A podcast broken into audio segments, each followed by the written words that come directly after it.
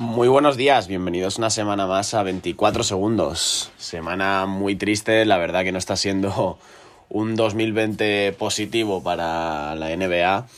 Pero bueno, como todos ya sabéis, eh, la NBA ha cancelado eh, la liga eh, debido al, coronavirus.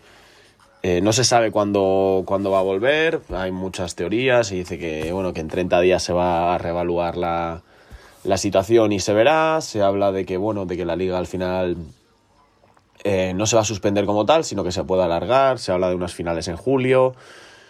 Bueno, hay ahora mismo muchas dudas, mucho desconocimiento y, la verdad que esto, bueno, mm, nos afecta a todos. Ya el tener que estar en casa y no poder disfrutar de los partidos de baloncesto es, mm, pues es algo bastante negativo, la verdad. Pero bueno, es lo que toca ahora, toca aguantar, toca sufrir, pasarlo mal, pero bueno, mm, siempre al final yo creo que es por una buena causa y, en un futuro pues todo, todo se verá mejor, ¿no? Lo dicho, eh, no se sabe nada, se habla pues eso de unas finales en julio, de un esperar un mes y luego reanudar los partidos, de que a lo mejor la temporada regular sea más corta, hacer algo similar a lo que pasaba cuando hubo las temporadas que hubo lockout por los contratos con las televisiones y, y demás. Entonces, bueno, eh, yo sinceramente lo que pienso es que no creo que se vaya a jugar ningún partido de temporada regular más, que esto va a acabar eh, como está y, y empezarán los playoffs, imagino, en el, en el, con las posiciones que, están ahora mismo. Eh, realmente, pues eso, quedan unos 20, poco menos de 20 partidos para cada equipo, entonces no creo que haya fechas suficientes, contando que eh, un mes, el 15 de abril, volverían a empezar las, la, competición, digamos, y todo va perfectamente, ¿no? No creo que haya, haya fechas, perdón, para, prolongarlo tanto. También, bueno, pues depende de al final si los Juegos Olímpicos se suspenden o no, porque si, si no se suspenden, pues lógicamente no puedes alargar eh, la temporada mucho más de, de lo que ya estaba. Entonces, lo dicho, solo que esperar. Yo, sinceramente, es lo que pienso. Creo que los equipos que ahora mismo están en plazas de playoffs eh, son los que se van a meter. Realmente no hay. Esto no es lo típico, por ejemplo, como a lo mejor con las ligas de fútbol acaba pasando, ¿no? Que la clasificación se acaba como está. O sea, realmente, por ejemplo, la Liga Española de Fútbol, si se acaba ahora mismo, el Madrid y el Barça están eh, muy pegados los dos. Al final, el Barça se llevaría el título por un, por un punto, creo que le saca. Eh, sería, eso sí que es verdad que estamos hablando de algo bastante injusto, porque simplemente si dan una jornada más podría cambiar. Pero aquí en la NBA no es así porque realmente aunque las distancias no son, digamos, eh, definitivas, eh, sí que son bastante grandes. en el caso de los que hablamos de entrar en playoffs, por ejemplo, pues en la conferencia oeste que tantas veces hemos hablado de esa, de esa pelea, pues si Memphis, eh, Memphis ahora mismo sería el equipo que entra, está a tres partidos y medio de Portland, realmente es una distancia bastante grande. Entonces, bueno, no creo que afecte, afectaría más lo que sería la posición, equipos con ventaja de campo y no ventaja de campo, eso a lo mejor sí, pero bueno, yo realmente es, es, que es lo que haría, es que no te queda otra opción. Entonces, bueno, eh, ahora mismo, pues por repasar y hablar un poquito, tampoco creo que este episodio vaya a llegar a la duración habitual, pero bueno, por hablar un poquito, pues mira, ahora mismo en la conferencia este, Milwaukee eh, se enfrentaría a Orlando, Toronto se enfrentaría a Brooklyn, Boston lo haría con Filadelfia y Miami lo haría con Indiana. En la conferencia oeste los Lakers lo harían con Memphis, Clippers con Dallas, Denver con Houston y Utah con Oklahoma.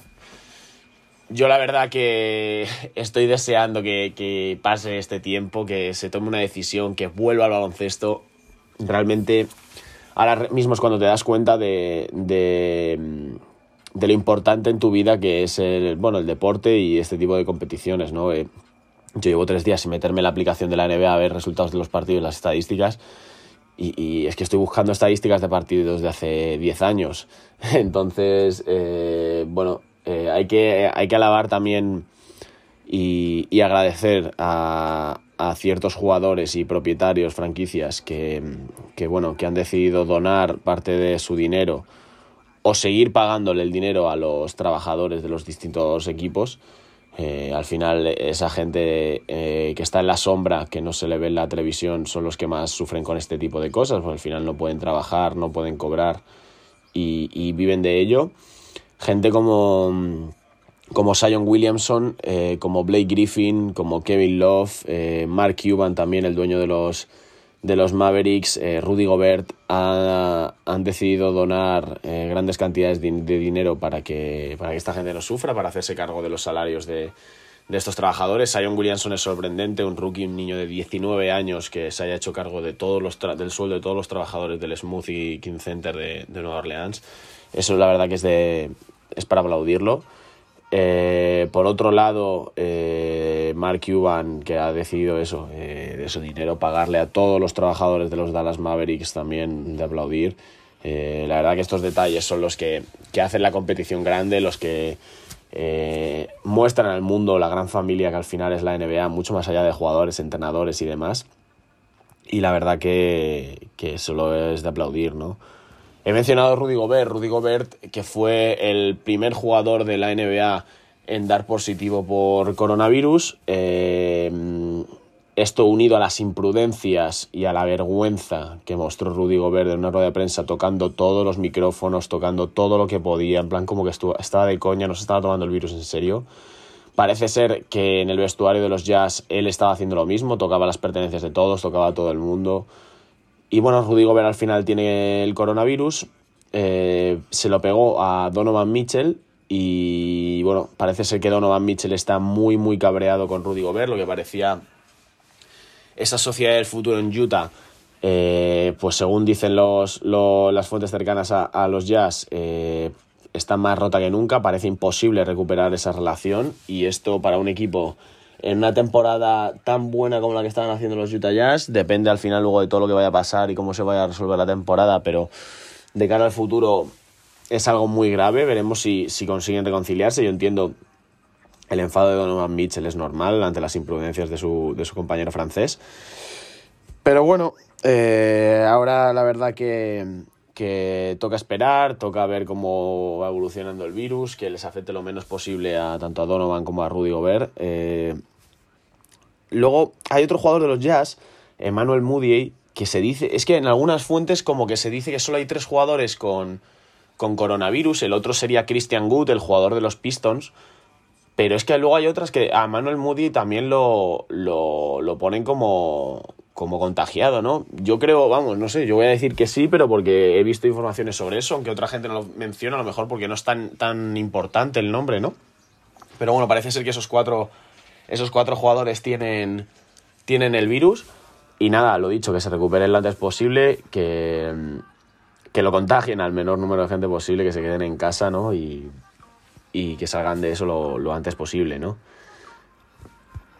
Otra de las cosas que más, a mí personalmente, que más me ha dolido, porque yo es uno de, las, es uno de los torneos que más me gusta ver, una de las competiciones que más me gusta del mundo, que es el March Madness de la, de la de la Liga Universitaria de Baloncesto, que también lógicamente se ha suspendido. La verdad que ha sido una de las competiciones que más ha tardado en, suspenderse, porque al principio parecía que iban a jugar a puerta cerrada, pero de repente eh, Coach K, Mike Krzyzewski, eh, el entrenador de Duke, dijo que eh, ni, la ni la facción masculina ni la, ni la femenina iban a participar en los torneos.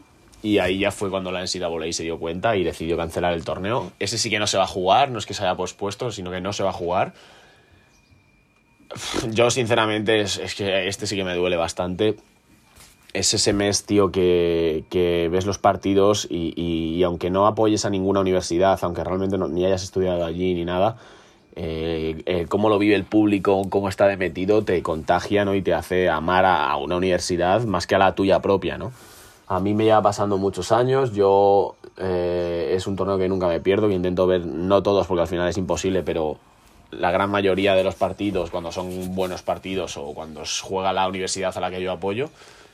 Entonces, bueno, este año no va a poder ser, eh, una lástima porque nos vamos a perder, perder a grandes jugadores, eh, tanto jugadores de ya de cuarto año que están disputando su última temporada como jugadores de primero que ya van a dar el salto al, a la NBA.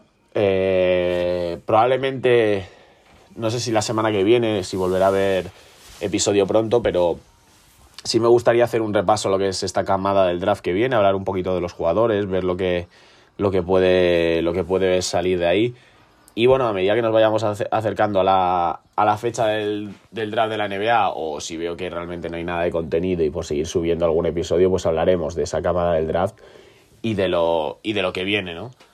Entonces, bueno, hoy creo que vamos a dejar el episodio aquí. Por mi parte, poco más que decir. Eh, seguir eh, fuertes, no salir, quedarse en casa, eh, disfrutar ahora de los tuyos, valorar las pequeñas cosas y, salir solo en caso de, emergencia. ¿no? espero que todos estéis súper bien, que no os pilla ninguno, que os, si os pilla, que sea de, con los menores efectos posibles. tanto para vosotros como para vuestros familiares y vuestros seres cercanos. Y nada, lo dicho, por mi parte esto es todo y nos vemos en el próximo episodio.